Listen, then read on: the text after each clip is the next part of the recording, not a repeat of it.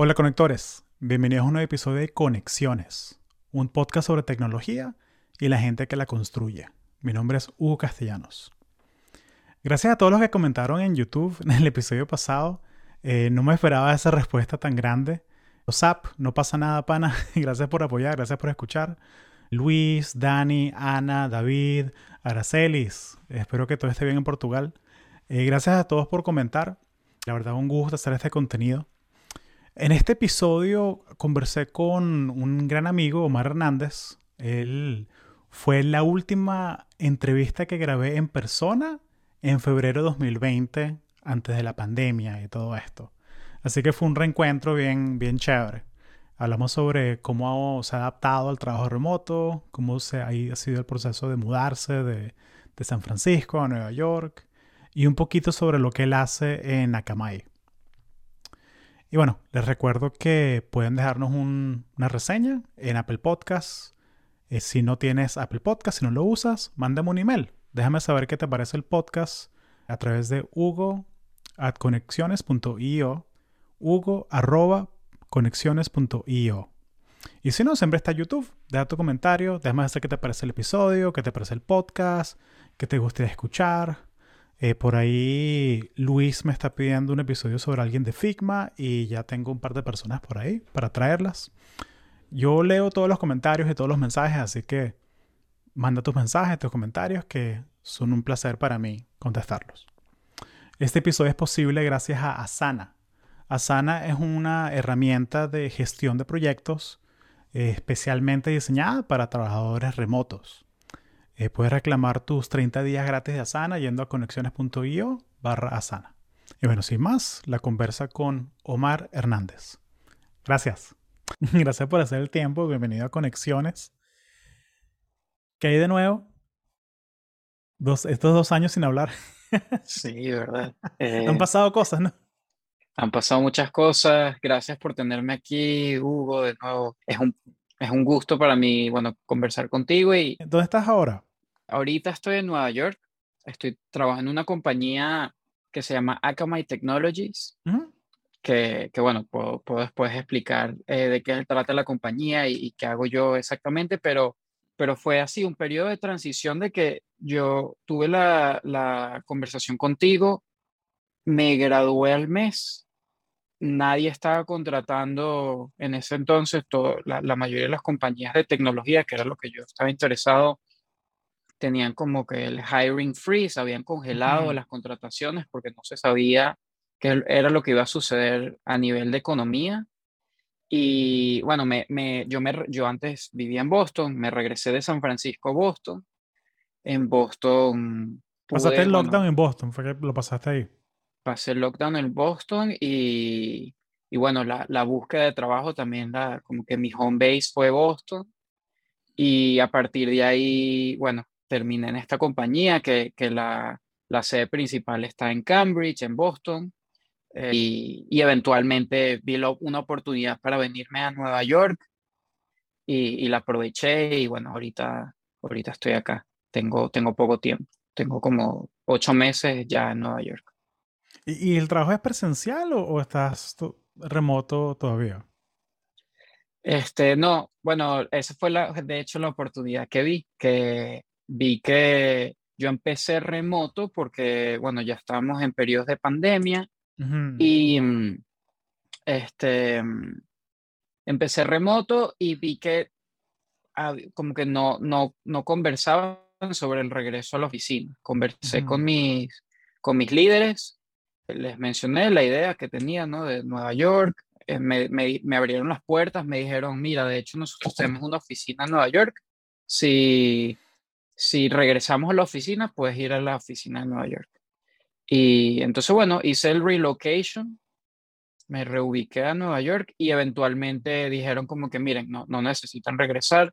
Eh, estamos en, en, un modo híbrido de que si uno quiere ir a la oficina no puede ir, pero yo, como no he tenido necesidad, no he ido todavía. Ok. ¿Cómo te sientes sobre esa decisión? O sea, de, de, eh. mientras ves a la gente que, que, está, obviamente, o sea, te estoy echando vaina un poquito, ¿no? Pero como que mucha gente que tiene su trabajo en Nueva York o de Boston y se vino aquí a Florida. O sea, ¿cómo, O sea, ¿te, ¿te has arrepentido de la decisión o estás contento? Dices que no, esto es lo que yo quería hacer, Nueva York, o sea, es la, la experiencia que tú querías. No, a, a- a mí me encanta Florida, ninguna crítica de Boston, tampoco, pero para mí siempre tenía como una espinilla de que yo quería vivir un tiempo de mi vida en Nueva York y, Claro, y aquí, bueno, como que estoy, estoy cumpliendo con esa meta. También he 100%. conocido gente muy, muy chévere, gente que me ayuda a crecer como persona, como profesional. Este, entonces, aunque no estoy, porque, porque es un reto, ¿no? No estoy, yo no veo a mis colegas eh, crecer profesionalmente sin ver a tus colegas, eh, eh, no es tan fácil. Este, pero sí, la ciudad me ha brindado una red de, de network este, fascinante, ¿no? Porque he conocido gen- gente tanto en mi industria como en otras industrias que yo nunca he pensado. Conocí a un muchacho, por ejemplo, que, que él tiene un trabajo, no sé, que en seguros, algo así que no me llamaba mucho la atención, pero de hobby él estaba entrenando para ser astronauta, por ejemplo.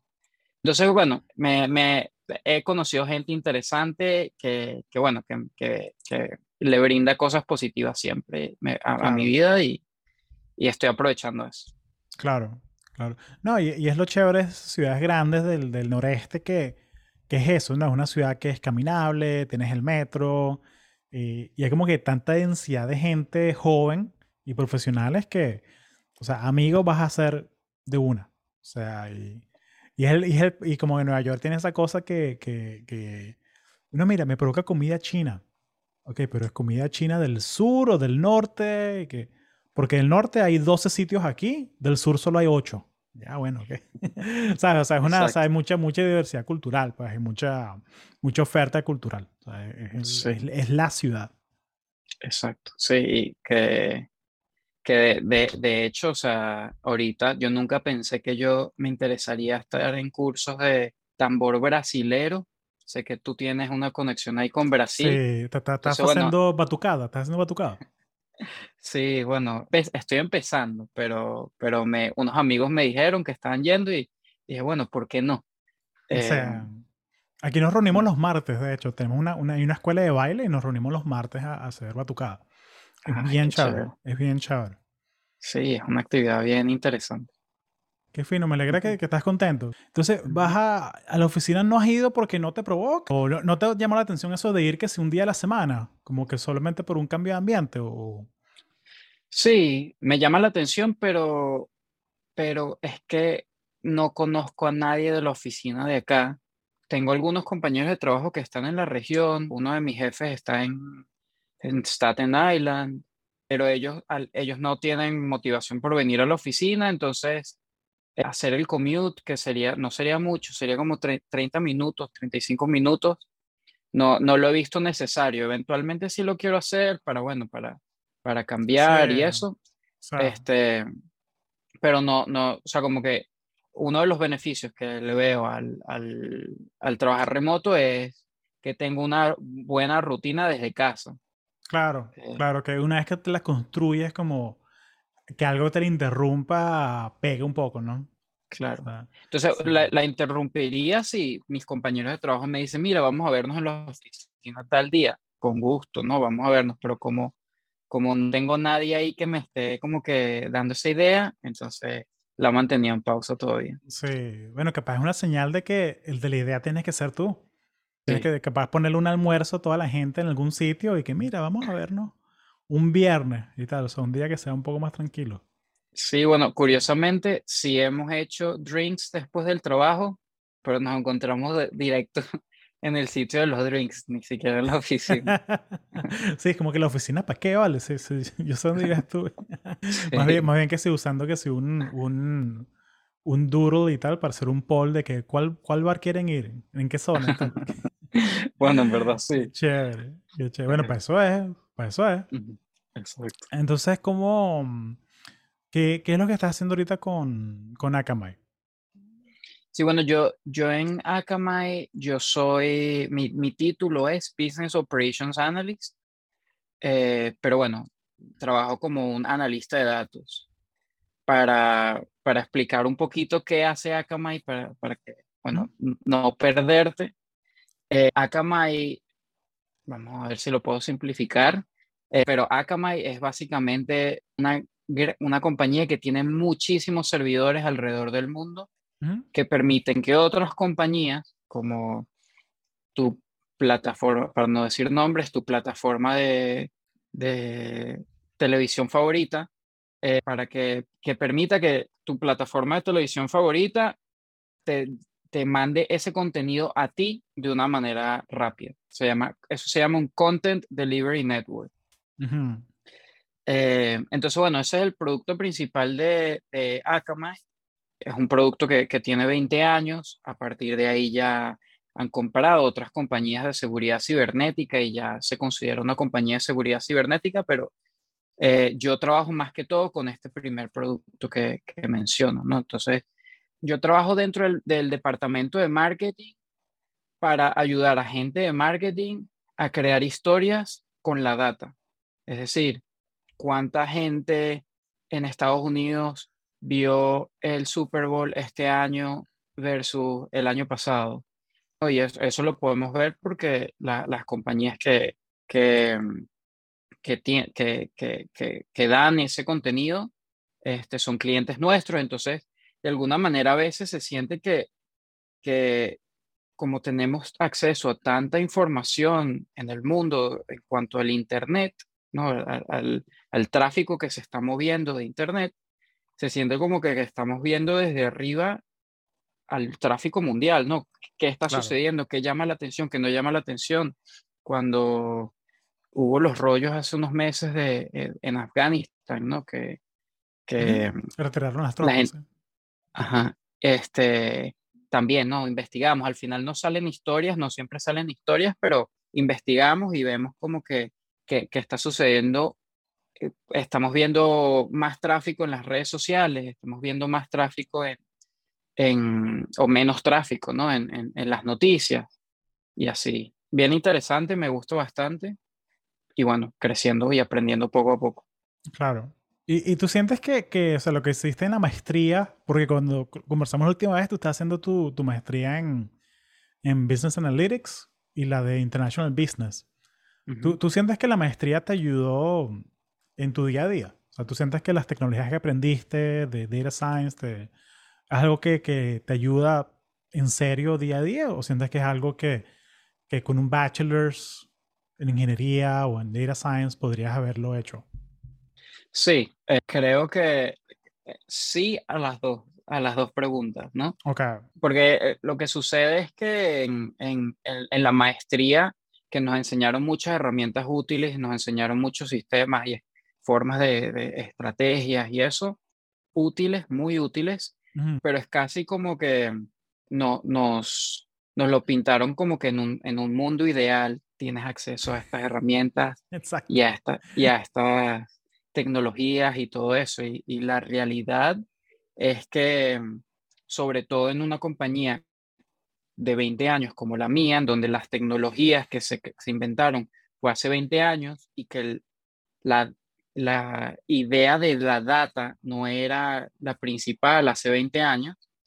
Este, entonces, bueno, hay, requiere otras habilidades que, que, ¿no? que, que, son más como de comunicación, de colaboración, de negociación, porque, eh, eh, y te pongo un ejemplo, en, en, la, en la universidad nos explicaban que, bueno, que uno, si uno quiere la data, uno se mete en esta plataforma y en esta plataforma está toda la data bien uh -huh. bonita, bien explicada, bien claro, documentada. Claro, y los spreadsheets están todos claritos y Ajá. el tipo de data concorda con, concuerda con, con lo que el usuario puso. Y Ajá. No, no hay que limpiar la data de ninguna manera. Ajá, y entonces, eh, y la realidad es que en una compañía grande que, que también compra otras compañías y, y todo esto, hay, hay, la data como que la tienen diferentes equipos, entonces tienes que conversar con los otros equipos, hacer un trabajo como de, de detective, que, que, o sea, yo siento que la, la, maestría de negocios internacionales me ayudó un montón ahí porque, porque conversar con gente de otras culturas, gente de Israel, en Israel, en India, en, en Alemania, ¿no? Conversar con ellos, tener como que e, esa capacidad cultural de, entender lo que me está diciendo versus lo que, lo que en verdad me quiere decir. Eh, y eso, pues, es entender, no, crear, crear relaciones con estos otros equipos y ver cómo puedes colaborar. No siempre es fácil, pero bueno, esa es la, la intención. Y, y con, respecto a que si se puede con un bachelor's, se puede con un bachelor's. Eh, de hecho, yo lo que le digo hoy día, cuando yo hablo con, con gente que está interesada en, en, en entrar en el mundo de data, yo les digo, bueno, la maestría a mí me da un beneficio, que es que me daba tres años de permiso de trabajo al terminar de los estudios. Ah, claro, no, esa es otra avenida que a la gente que se viene como estudiante internacional, sin duda, o sea, la maestría es para eso. Exacto. Es como es tu, de tu cabeza de playa, pues como llegaste aquí y te da tu, claro. Pero yo le digo, si tú no necesitas esto, entonces no hagas una maestría, haz un bootcamp. ¿No? Entonces hay, otras opciones. Eh, si te interesa el mundo de data, ¿no? si te, te, interesa otras carreras, bueno, tienen sus otras avenidas, pero, pero sí, eh, también se puede hacer con, con, con un bachelor's y, y, con, con el interés. Yo creo que eso es lo principal, las ganas. Claro. Mira, y, y sin, sin decirme nada confidencial ni nada, pero ¿cómo, cómo dirías tú que es una, una semana normal? O sea, y si nos puedes contar un poquito como de, de tecnologías que usas, cómo es más o menos el, el tu, tu, setup de trabajo. Eh, porque, porque siento que una, una cosa que, que muy bonita del mundo de Data Science es que si le pregunto sobre qué tecnología usan a cinco personas, me van a dar diez respuestas diferentes. Sí. Sí, sí, sí. pero, nada, pero, nada, confidencial, nada confidencial. O sea, solo cuéntame más o menos cómo es la semana normal para, para que el que escuche esto sienta que, ay, mira, me encanta eso. Bueno, el, una semana normal sería alguna persona de, de, marketing, vamos a decir, una persona en, que, que tiene relación directa con, con la prensa, ¿no? Una persona que está como en el equipo de, de relaciones públicas. le, le escribo a mi equipo, miren, tengo este periodista que me está preguntando si este suceso en el Reino Unido fue relevante en cuanto al nivel de tráfico de Internet. O sea, si hubo un cambio en el tráfico a, a, raíz de este evento. Entonces, nosotros decimos, bueno, no sabemos, vamos a ver. Yo me meto en nuestras bases de datos, extraigo la data con SQL y la limpio con Python y después, bueno, veo cuál es la mejor forma, si, si, si, hay, si hay algo interesante, veo cuál es la mejor forma de visualizarla y ahí se puede utilizar, utilizamos desde Tableau hasta Google Sheets, ¿no? También usamos Google Sheets, dependiendo de, bueno, la cantidad de tiempo que tengamos para, para entregar esta data y, y, o sea, si, si, es algo urgente, bueno, algo rápido, Google Sheets, entrégalo. A veces es urgente porque los, eh, los periodistas tienen que sacar la noticia y, y, nosotros queremos ser los citados, ¿no? Nosotros nos conviene que, que citen a Akamai, ¿no? Cuando salga la noticia. Entonces, bueno, eso sería como que un, un proyecto sencillo y normal en, en una semana común. Eh, y si es, a veces son proyectos un poquito más complicados que requieren más tiempo de, de, preparación, requiere como un mes o, o, o unas semanas.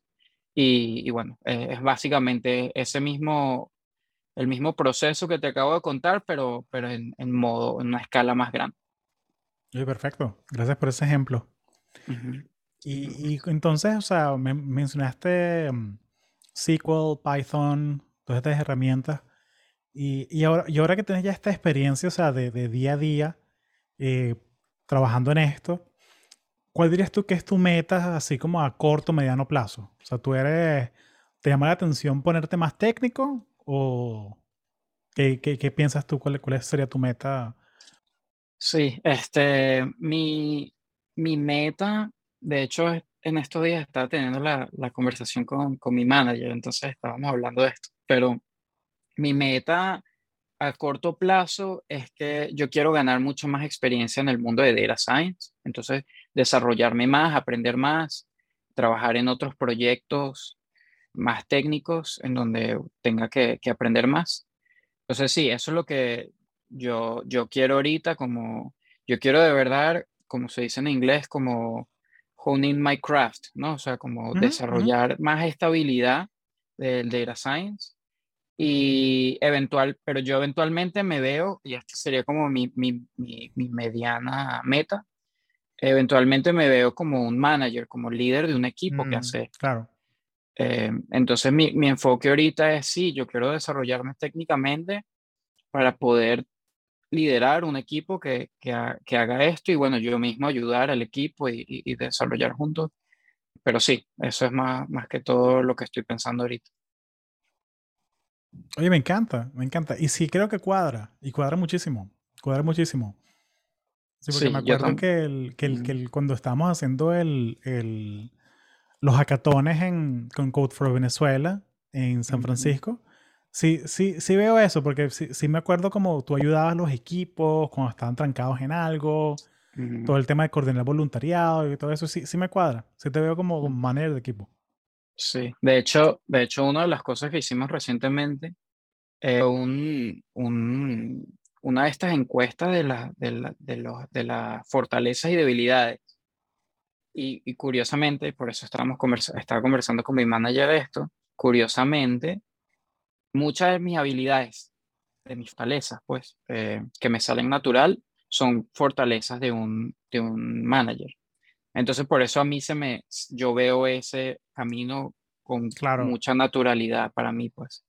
Sí, eh, la estrategia correcta, o sea, ve cuáles son tus fortalezas y en inglés, ¿no? Double down on your strengths, o sea, enfócate en las cosas que ya eres bueno en vez de tratar de, ¿sabes? Como que levantar las cosas que no te salen natural. Exacto, exacto. Oye, eh, Omar, sé que tienes un hard stop ahorita. Eh, quiero, bueno, primero darte las gracias y qué bueno que estás bien y estás contento. Hubo como media hora de conversa que no grabamos porque, bueno, no, no, es, no, no, creo que se le haga muy interesante a nadie, eh, excepto nosotros dos. Uh -huh. Pero quería preguntarte, eh, ¿cómo te sientes ahorita con el tema de la recesión que, que o sea, estamos esperando los números de, de, julio ahorita para que digan oficialmente que estamos en recesión.